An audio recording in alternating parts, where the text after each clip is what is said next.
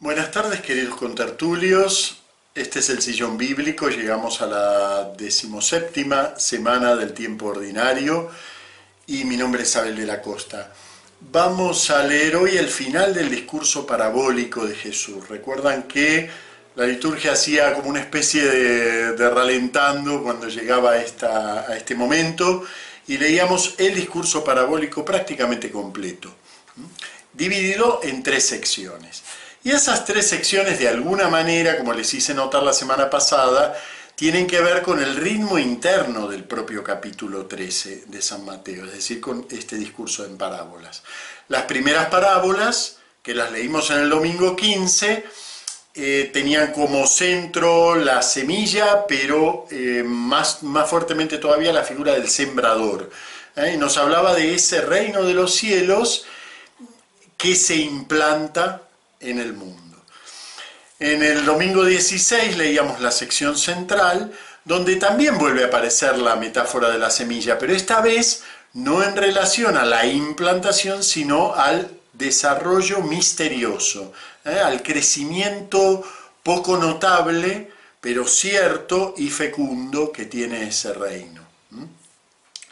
Llegado el tercer momento, quizás esperaríamos la explosión del reino y la aparición, la manifestación de ese reino ¿eh? de manera concreta para todos, pero la tercera sección no nos habla de eso, sino que nos encomia, nos, nos, pone ante la vista ¿eh? y enaltece, podríamos decir así, el valor de ese reino, ¿sí? a través de tres pequeñas parábolas, dos de ellas muy pequeñas, el tesoro en el campo, eh, la perla de gran precio y la red que recibe o que recoge multitud de peces de todos los tamaños. Podríamos decir que las parábolas, sobre todo las dos primeras, apuntan a la cuestión del valor del reino. Si yo no tuviera a Jesús aquí, estoy hace dos mil años sentado al lado del mar de Galilea, escuchándolo, me encantan las parábolas de Jesús, pero le preguntaría, Señor, ¿por qué nunca nos dices qué es en concreto el reino? La verdad que me encantaría hacerle esa pregunta, no sé qué me respondería. ¿eh? eh quizás me miraría con, ojos así, este, un poco sonrientes, como miraría a sus discípulos cuando decían alguna tontería, ¿no? de las tantas que han dicho. Y me diría, si yo dijera qué es el reino, lo convertiría en una realidad particular. Algo que es, es solo una parte, porque hay algo también que no es. ¿eh? En cambio, el reino, como una realidad trascendente, como una realidad que viene directamente de Dios, ¿sí? viene directamente de Dios hacia nosotros, es una realidad que abarca muchísimos aspectos de la vida, incluso aspectos en cierta medida contradictorios. Por ejemplo, el reino es una realidad interior, el reino está en vosotros, pero es también una realidad exterior y comunitaria, el reino está entre vosotros. El reino en cierta medida viene de Dios, pero en cierta medida también lo hacemos nosotros. ¿sí? En tanto, por ejemplo, vivimos la justicia, los anhelos de paz, ¿eh? todo eso que son los valores que nos da Jesús en las bienaventuranzas, estamos haciendo el reino. Y sin embargo no es algo que hacemos nosotros, porque no se identifica con el obrar humano en sí mismo, sino con un obrar que viene eh, fecundado, ya lo hemos visto la semana pasada, por esa realidad interior que lo va elevando, eh, que le va dando su plenitud. Entonces, claro, si Jesús nos definiera, mira, el reino es esto, ya sería una realidad inmanente, una realidad de este mundo. Y el reino, por sobre todo, tiene que permanecer como una realidad que empuja, nos empuja a manifestarse, nos empuja a que esa masa se eleve, a que nosotros que somos esa masa, levemos. Y las tres parábolas de hoy tienen mucho que ver con eso. Sobre todo las dos primeras. Y las dos primeras tienen una particularidad, además de ser muy breves, podríamos decir que han sido un poquito maltratadas en la historia del exégesis, ¿no? ¿Por qué? Porque han sido vistas prácticamente como variante una de la otra. ¿eh? El reino de los cielos se parece a un tesoro escondido en el campo. El que lo encuentra lo vuelve a esconder y lleno de alegría va a vender todo lo que tiene y compra el campo. El reino de los cielos se parece también a un, comerciante en perlas finas, que al encontrar una de gran valor se va a vender todo lo que tiene y la compra. Y estoy seguro que la mayoría de nosotros, a mí también me pasó, digamos, la mayoría de nosotros identifica el tesoro escondido y la perla de gran precio. Sin embargo, si leemos con atención estas dos parábolas, no dicen exactamente lo mismo. Una nos dice que el reino se parece al tesoro y la otra nos dice que el reino se parece al comprador de perlas. No a la perla, sino al comprador de perlas. El reino en un caso es una realidad deseada y en otro caso el reino es el sujeto de esa acción, es quien hace algo, quien compra esa perla de gran precio. Esa diferencia no es menor. Pero además estas dos parábolas tienen una peculiaridad sintáctica que lamentablemente es tan peculiar, ¿eh? tan, en cierto sentido, rara, que los traductores suelen mm, creer que es un error de San Mateo y lo corrigen, que es lo que pasa en la versión litúrgica española.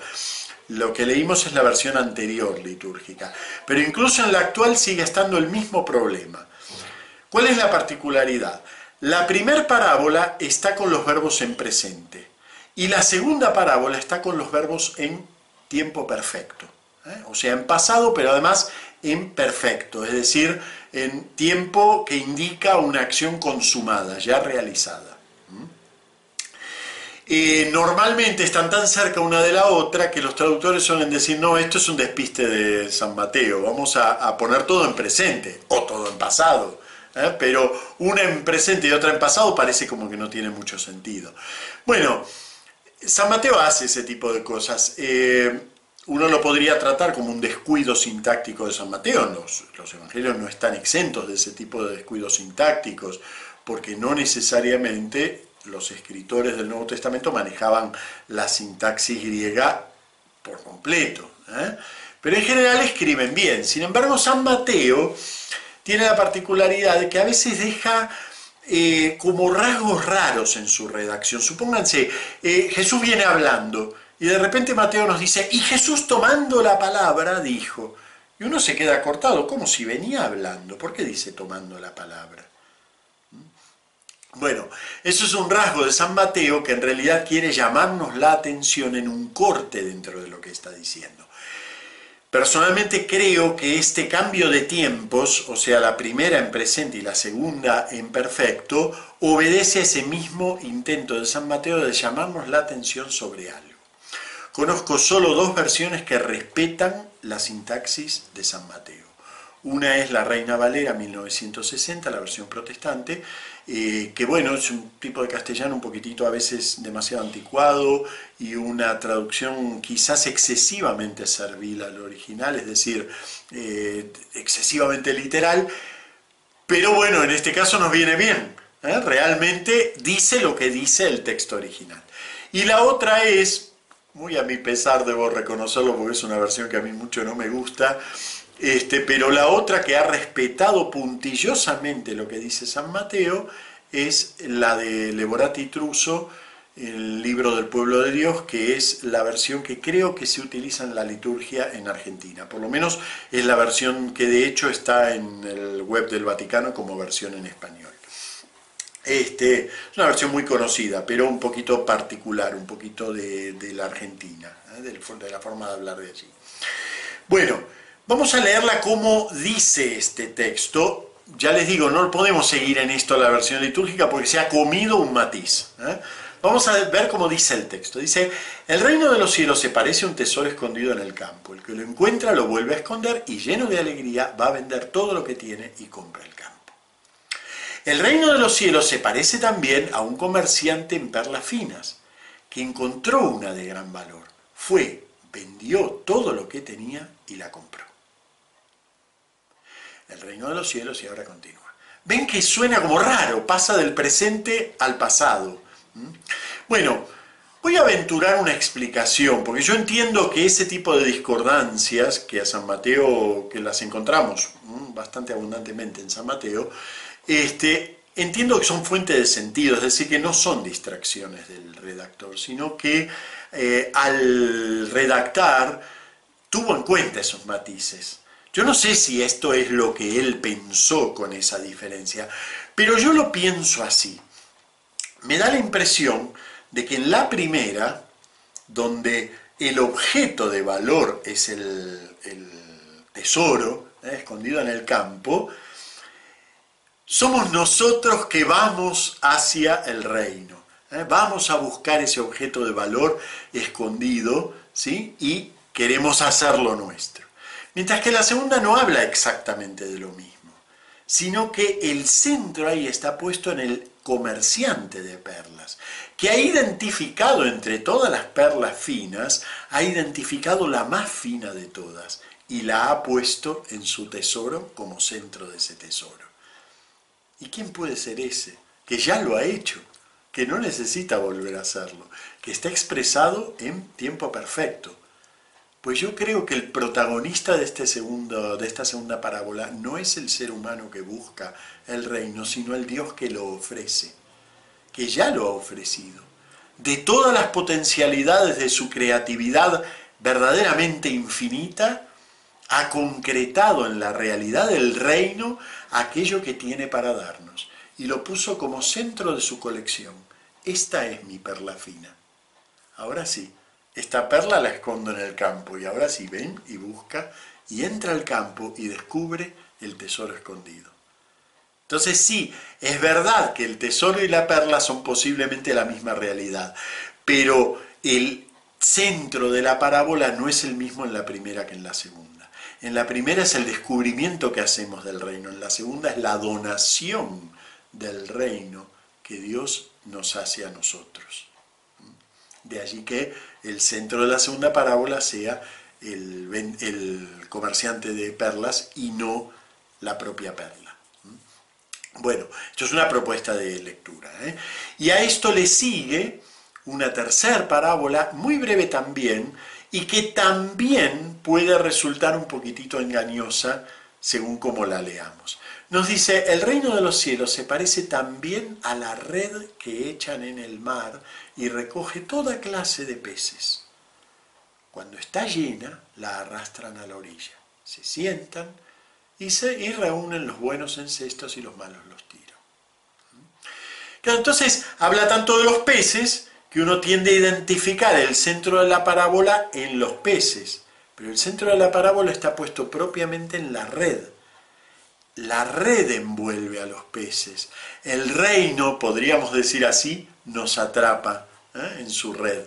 El reino nos recoge y nos lleva consigo. Entonces fíjense que son tres pequeñas parábolas, pero las tres parábolas identifican al reino desde ángulos completamente distintos.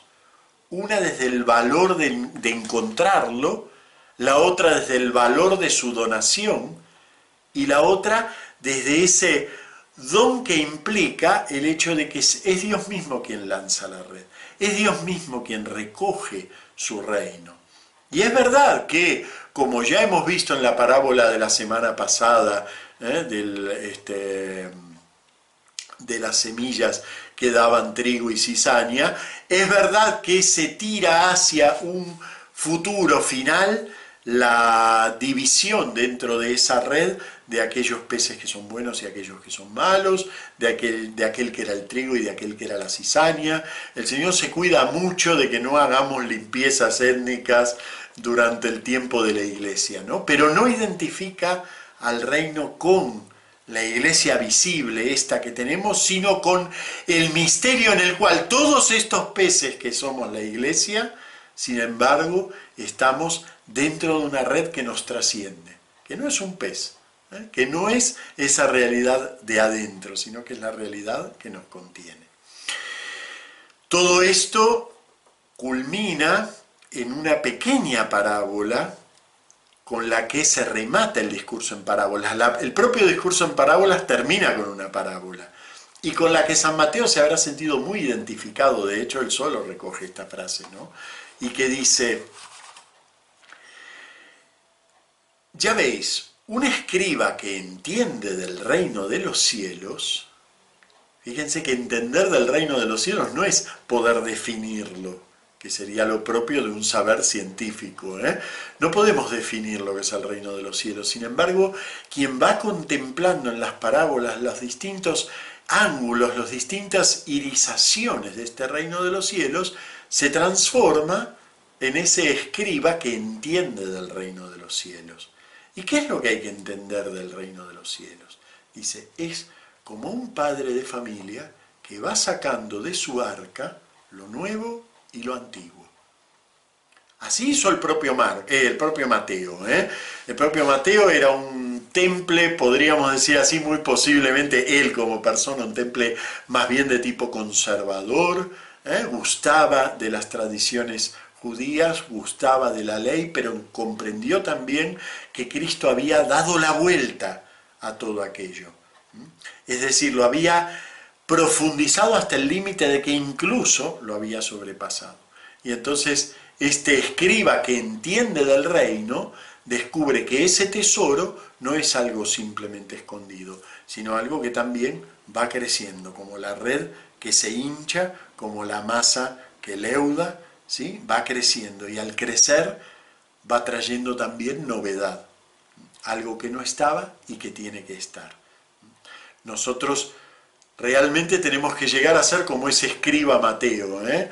Por un lado, sí, apreciar la comprensión que tenemos del reino, pero también estar abiertos a que el Señor nos va mostrando por qué lado tenemos que ir construyendo.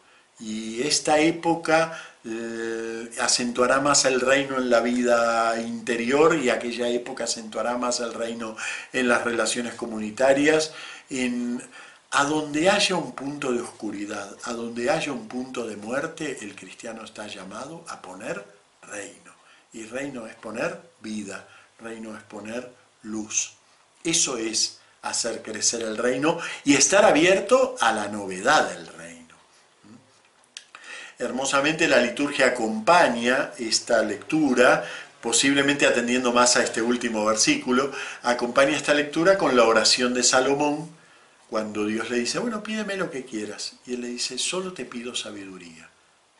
Entonces, nosotros también, solo pidamos no tanto entender lo que es el reino, no tanto tener una claridad mental sobre el asunto, sino entendamos, eh, pidamos llegar a ser como este escriba que entiende del reino de los cielos. Y por lo tanto es capaz, como el sabio, de valorar qué es lo antiguo que merece ser conservado, qué es lo nuevo que merece ser adquirido. Bueno, nos vemos la semana que viene. Muchas gracias.